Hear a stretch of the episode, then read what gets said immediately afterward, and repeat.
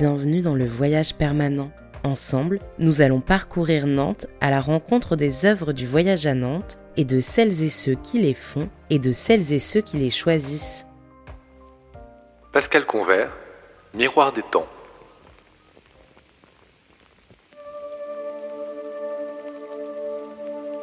Quand on entre au cimetière de la Miséricorde à Nantes, en arrivant de la rue du Bourget, on franchit d'abord un large portail en acier avant de se laisser guider par l'artère principale du cimetière. On peut croiser des promeneurs à pied ou à vélo. Et sur le côté se déploie une soixantaine de mausolées de style néo-gothique. On avance parmi les tombeaux des défunts de grandes familles nantaises, en tout, environ 16 000 sépultures dans ce cimetière datant de 1793. Prenez donc la première allée sur votre gauche. Grâce à un petit chemin en terre, vous pénétrerez dans la partie la plus ancienne du cimetière. En avançant encore un peu, parmi les quelques 200 tombes enchevêtrées, à côté de tilleuls, cyprès et magnolias, d'un coup, émerge de la brume un premier animal, un chevreuil. Le bas-relief est creusé sur une dalle de 80 cm de large, 1,60 m de haut, le tout épais de 12 cm, tout cela en verre, parcouru de quelques lignes d'or et le regard du chevreuil vous suit quand vous vous déplacez. Ce chevreuil de verre est une des quatre pièces de l'œuvre de l'artiste Pascal Convert, Miroir des temps. Si vous vous enfoncez un peu plus loin dans les allées du cimetière, une biche vous attend, 80 cm de large cette fois et 1,50 m de haut. Elle aussi semble sortir de la brume de verre, mais elle est parfaitement intacte. Aucune ligne d'or ne vient souligner la brisure du verre. Non loin de ce qu'on pourrait imaginer être leur mère, deux petits fans se dressent parmi des stèles abîmées par le temps. Leur regard à eux aussi se déplace avec vous. Sur le chemin du retour, un peu sur votre droite, comme sortant de la forêt, un cerf cette fois-ci. Il est la plus haute des quatre œuvres, 2 mètres 10 de haut, 1 mètre 10 de large et toujours 12 cm d'épaisseur. Sur le cerf aussi, quelques traits d'or soulignent les brisures. C'est donc l'artiste Pascal Convert qui est à l'origine de ces œuvres. Écoutez-le. Je crois que la particularité de mon travail, c'est justement que les œuvres euh, s'expliquent elles-mêmes. Elles ont une présence euh, physique euh, très particulière, on va dire. Et donc, ce qui m'intéresse, ce n'est pas de d'expliquer et de dire je, c'est plutôt euh, l'émotion qu'elles peuvent euh, dégager, la manière dont les gens vont dire je, pour créer une forme de nous. Et dans un cimetière, c'est assez bienvenu. Comme d'habitude, euh, j'ai d'abord pensé au cimetière Miséricorde. Jean Blaise, fondateur et directeur artistique du Voyage à Nantes. Comme toujours, parce que c'est un lieu extraordinaire, dans la ville, un lieu dans la ville, hors la ville, comme tous les cimetières. J'adore les, cimetières. Mais quand vous baladez dans ce lieu, c'est une richesse euh, hallucinante. Et donc, voilà, je me disais, dans notre ville, ce cimetière-là, on avait déjà travaillé dans un autre cimetière, hein, près du, jardin des, plantes. Dans ce cimetière-là, il faudrait euh, eh bien, introduire un artiste, euh, présenter cet espace, ce territoire à un artiste. Et comme d'habitude, voilà, on pense à quel artiste. Euh, et Pascal Convert m'est apparu comme une évidence. Et puis après, bah, ça se passe toujours de la même façon. Euh, on l'appelle, on le fait venir, il vient, et là, il est ébloui, voilà. Et il y a une espèce de, de, relation qui se met en place, euh, ce que j'appelais dans un autre de nos entretiens l'inspiration. L'inspiration, elle naît de ça aussi, de confrontation, de choc, de, de découverte. Et donc Pascal a été conquis par cet espace. Donc une commande d'une œuvre euh, pérenne dans un cimetière euh, engage une certaine forme de responsabilité par rapport, euh, je dirais, aux occupants et à leur famille. Donc c'est quand même extrêmement lourd. Que les gens croient au ciel ou pas. Alors ça peut être des lieux très bucoliques, il faut voir quelque chose d'une forme de poétique qui s'en dégage, mais il n'empêche que la question de la mort est euh, centrale dans ce lieu. Il y a deux lieux, l'hôpital et le cimetière. avoir une commande dans ce lieu-là, oui, voilà, c'est une forme de responsabilité et donc il faut apprendre à respirer. Est-ce que vous pouvez me parler du cimetière de la Miséricorde de Nantes? Est-ce que vous pourriez me parler de la première fois, par exemple, où vous y êtes allé? C'est un cimetière, euh, les fiches Wikipédia ou touristiques le décrivent comme le cimetière Miséricorde, le Père Lachaise de Nantes. Donc c'est un cimetière organisé euh, de manière assez euh, hein, donc avec des allées, euh, des tombes euh, plus ou moins, je dirais, à forme architecturale ou au contraire très très horizontale. Et la zone qui m'a été indiquée par Jean Blaise, donc qui est le, le, responsable artistique du voyage de Nantes, c'était une zone très particulière à l'entrée, qui est une zone où il y a une superposition, une stratification de tombes, sans marcher sur les tombes on glisse quoi dans un espace. Euh, il peut y avoir une forme de poétique des ruines. Et puis il y a le ciel de Nantes. je me souviens très très bien. Il y a un arbre très très grand, très grand. Je pense que c'est un genre de sol pleureur. Et puis bon, il y a la lumière de Nantes, donc la lumière atlantique que je connais bien. Il y a une allée centrale euh, qui coupe le cimetière en deux, euh, qui rejoint deux parties, deux quartiers, où les gens font du vélo, se promènent. C'est assez vivant. C'est traversé par une, une, une voie euh, piétonne, urbaine, cycliste. Euh, voilà, il y a des enfants. Mais cette zone-là, qui est la zone, on va dire, euh, qui est la zone la plus ancienne, euh, est vraiment très très très belle. Elle est très belle parce que tout simplement, euh, il y a un désordre. et en même temps, elle est tout à fait entretenue, hein, puisqu'il y a un travail de végétalisation qui est fait par les, les jardiniers de la ville, qui est magnifique, absolument magnifique. C'est un cimetière euh, beaucoup plus euh, précieux, euh, beaucoup plus impressionnant encore par l'ensemble des monuments qu'il abrite. Jenna Dard, chargée de projet, programmation et production artistique au Voyage à Nantes. Et puis, il y a vraiment une vraie poésie du lieu avec ces endroits, notamment dans les parties anciennes du cimetière, qui sont vraiment des endroits magiques où la nature a complètement euh, repris ses droits ou essaie de reprendre ses droits sur euh, les monuments funéraires. Donc c'est un endroit euh, de vraiment de contemplation. Et nous, dans l'équipe, on, partage cet intérêt, voilà, des, de révéler ces lieux secrets de la ville, des lieux qui ont une histoire longues et en même temps qui sont euh, un peu cachées dans cette histoire euh, de la ville. Et en même temps, on a en effet euh, un, intérêt commun aussi pour intervenir dans des lieux qui ont une certaine dimension en effet peut-être sacrée ou mystérieuse en tout cas. On l'appelle le Père Lachaise de Nantes, le bon, ce qui est idiot, mais c'est le cimetière des grands hommes de Nantes. Mais moi, ce qui m'intéresse au cimetière Miséricorde, c'est, c'est son architecture et son traitement de l'espace. Et aujourd'hui, le directeur des espaces verts de la ville laisse la végétation pousser à l'intérieur du cimetière. Alors évidemment, plein de gens râlent, parce que c'est pas normal. Hein, ce cimetière doit être bien rasé bien balayé. Bon, là, depuis qu'il laisse la végétation pousser, c'est encore plus beau qu'avant. C'est absolument magnifique. C'est euh, les âmes perdues sont des lieux d'exception, même si vous n'êtes pas croyant. Moi, je ne suis pas croyant, mais j'adore les églises.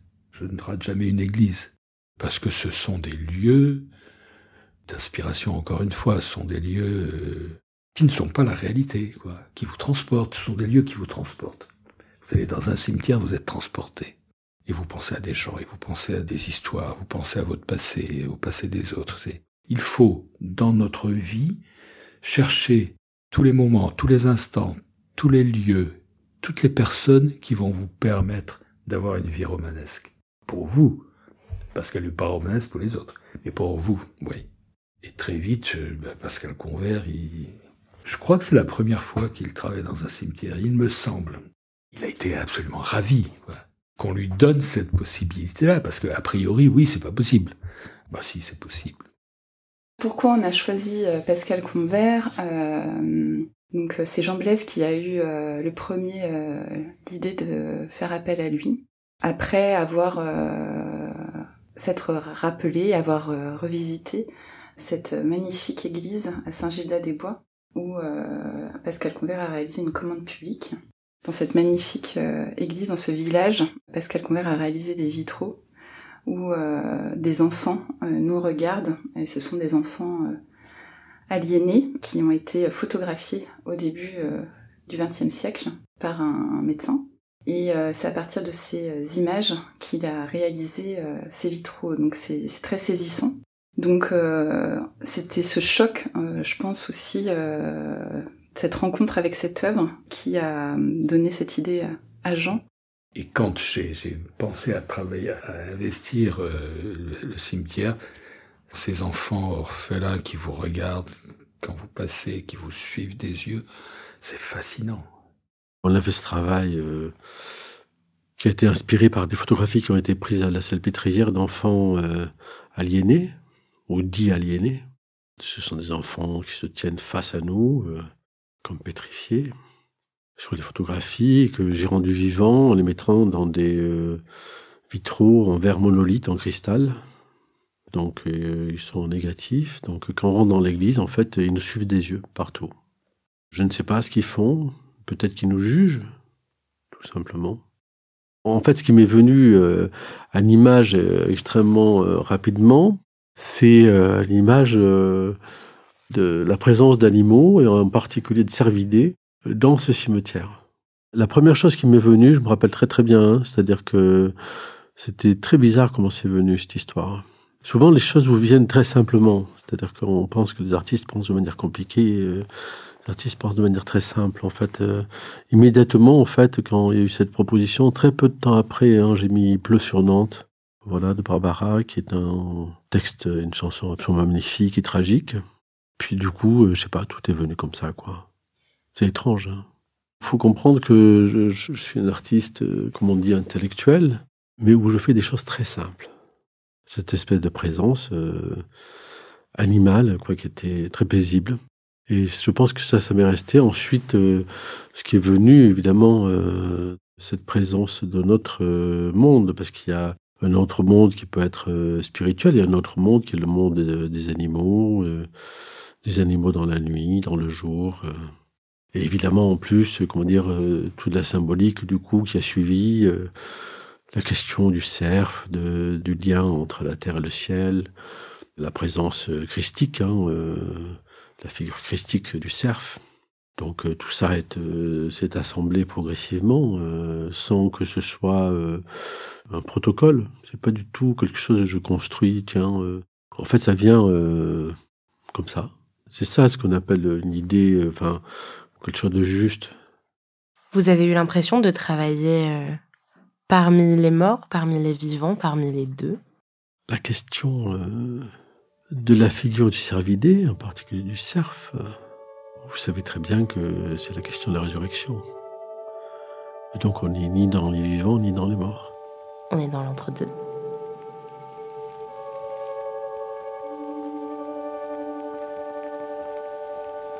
Pascal Convert ne travaille pas seul pour la fabrication de ses œuvres en verre.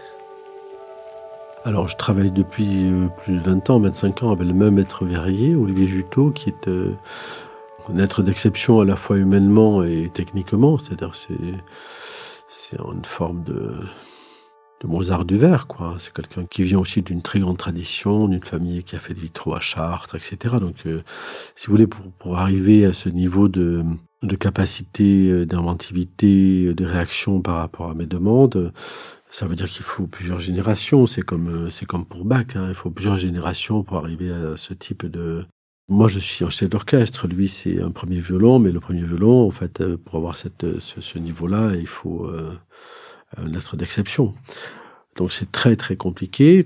C'est un processus très long, puisqu'il y a un travail de, de modelage d'abord, de création en modelage, ensuite un travail de moulage, ensuite il y a tout un travail de, de, modelage en bas-relief, en ce qu'on appelle en méplat, puis tout, le phénomène, effectivement, après d'inversion, puisque ce sont des pièces inversées, en négatif.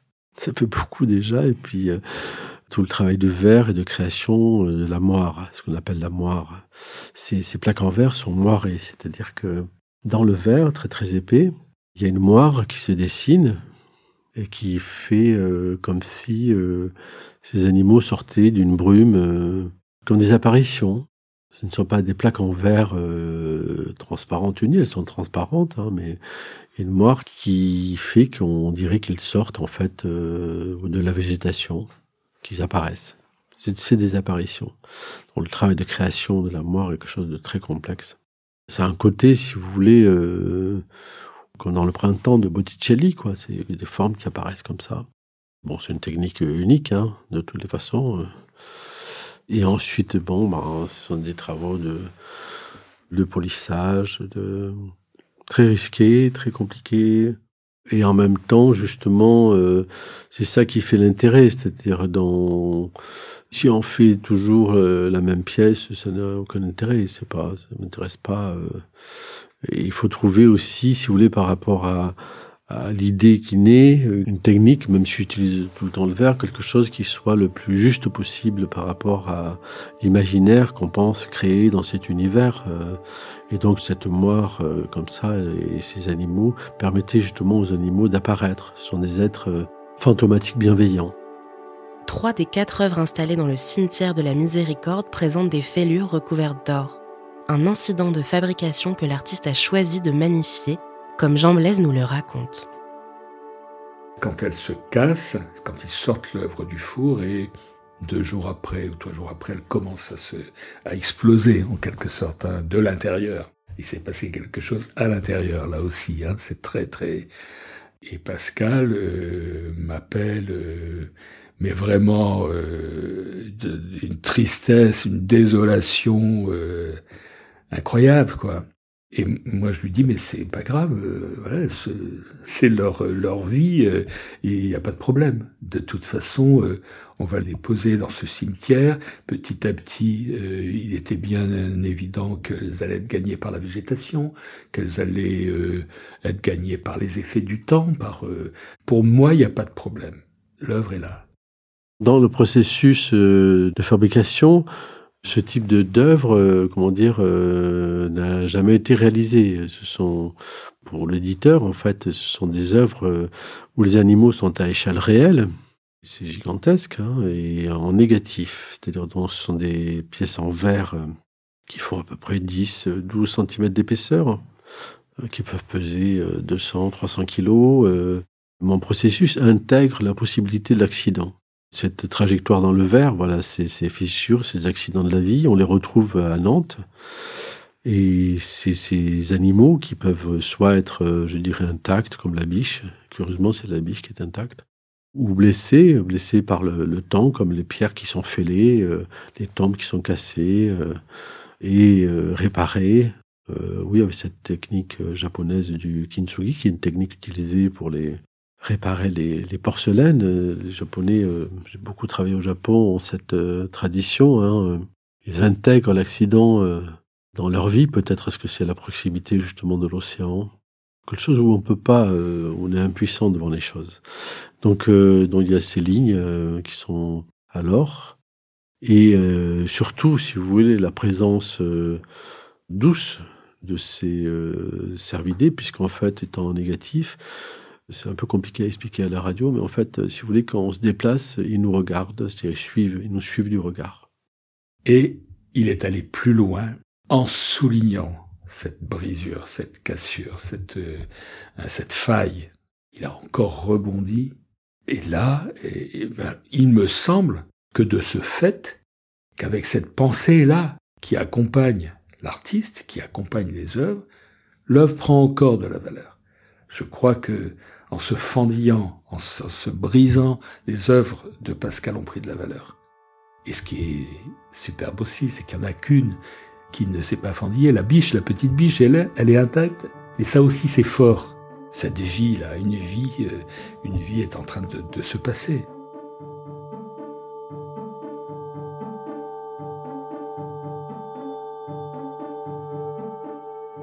Et comment ça a été réceptionné euh, cette œuvre Il y a eu une cérémonie d'inauguration. Euh, J'imagine que on vous en parle. C'est pas anodin d'installer des œuvres euh, dans un cimetière. Qu'est-ce qu'on en pensait ces, ces habitués du quartier et les autres? Alors il est vrai qu'on avait, comme toujours, un peu d'inquiétude sur euh, le fait d'intervenir, voilà, le fait de, de venir dans un endroit aussi aimé, aussi un peu sacralisé. Et en fait, les, les retours ont été extrêmement encourageants, positifs et heureux. En fait, hein. le public s'est beaucoup manifesté et a compris en fait la justesse euh, de l'œuvre, sa force et, et donc euh, pendant la période d'installation, on a eu régulièrement des échanges avec euh, des habitants du quartier qui venaient voir comment ça avançait, qui venaient me dire à quel point ils étaient heureux, qu'il se passe quelque chose dans ce cimetière qu'ils fréquentaient depuis si longtemps, comme un peu un jardin public hein, pour eux. Les échanges étaient très beaux et donc en effet on a, à l'issue de la période d'installation, au moment de l'inauguration, Pascal avait souhaité qu'il y ait une fanfare voilà, de jeunes euh, musiciens qui euh, réalisent une sorte de procession. C'était un des plus beaux moments euh, vraiment d'inauguration qu'on ait vécu, je pense, avec ces centaines de gens, je sais pas combien il y avait de, personnes qui ont déambulé derrière ces jeunes gens qui jouaient un morceau magnifique et qui déambulaient à, travers le cimetière et ce qui était beau à voir, c'était euh, toutes ces personnes qui rayonnaient de bonheur dans un lieu où euh, on peut penser que euh, souvent c'est un lieu de souffrance et de deuil. C'était vraiment un, très beau moment. C'était très très émouvant. En, fait, c'était une idée que j'avais depuis le début. Hein. Les parades funéraires hein, de la Nouvelle-Orléans, j'avais cette idée-là depuis le début, en fait, d'une fanfare. En plus, il y a une tradition voyage à Nantes d'une fanfare. J'avais cette idée d'une inauguration avec une fanfare qui est très simple, comme ça, qui déambulerait dans le cimetière au crépuscule. Et donc un rendez-vous a été donné, euh, tout simplement, et donc là il y avait des centaines de gens qui ont suivi la fanfare et c'était très très beau. Ce qui se passait, si vous voulez, c'est que par rapport aux sculptures, par rapport à ces espèces de, plaques levées, là, en, fait, euh, ils se rendaient compte qu'ils étaient suivis du regard et du coup ils les touchaient. Ce qui peut arriver le plus beau à une sculpture, c'est qu'on la touche ce qui est interdit dans les musées, ce qui est normal, parce que sinon il y aurait plus de sculpture. Mais en fait, c'est ce rapport euh, tactile, hein, euh, où là il y a quelque chose qui se passe, on voit des gens qui sont très très très émus. Dans le verre, je vous l'ai dit, le verre, il y a, il y a toute cette question de du verre porteur de mémoire. Hein, c'est quelque chose en fait qui porte la lumière, mais qui emporte la, la mémoire. Au-delà de ça, euh, le verre est un matériau en fait qui donne des sentiments contradictoires, c'est-à-dire de légèreté, alors qu'en fait il peut être très lourd. Il supprime le poids en même temps, il, il est un poids, c'est-à-dire il est un poids physique, il est aussi un poids moral. C'est-à-dire que le verre a cette capacité, si vous voulez, de se casser et même de blesser. Euh, comment dire Donc c'est un objet, euh, c'est un matériau très complexe. C'est un matériau euh, d'une très grande beauté, euh, protecteur, euh, en même temps qui peut d'un coup devenir l'inverse, qui devenir quelque chose qui crée un danger, en fait qui pose une question de responsabilité. Quand on utilise du verre, en fait, la question de la responsabilité se pose immédiatement. L'espace public, si vous voulez, est quelque chose où les responsabilités deviennent très rapidement très importantes, très complexes. On n'est pas euh, dans un espace dédié, d'autant plus dans un cimetière. C'est-à-dire qu'il y a eu, je dirais, à ma connaissance, aucune réaction négative de la part de la population. Il y a eu au contraire une forme de, oui, de curiosité, parfois d'émerveillement.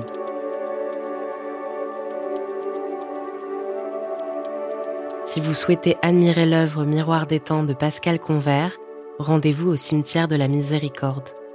L'entrée se fait par la rue du Bourget, accessible via la ligne 3 du tramway en descendant à l'arrêt Viarme-Talensac. Une fois sur place, 5 minutes de marche sont nécessaires pour rejoindre l'entrée du cimetière. Le Voyage permanent est un podcast du Voyage à Nantes, produit et réalisé par Slate Studio.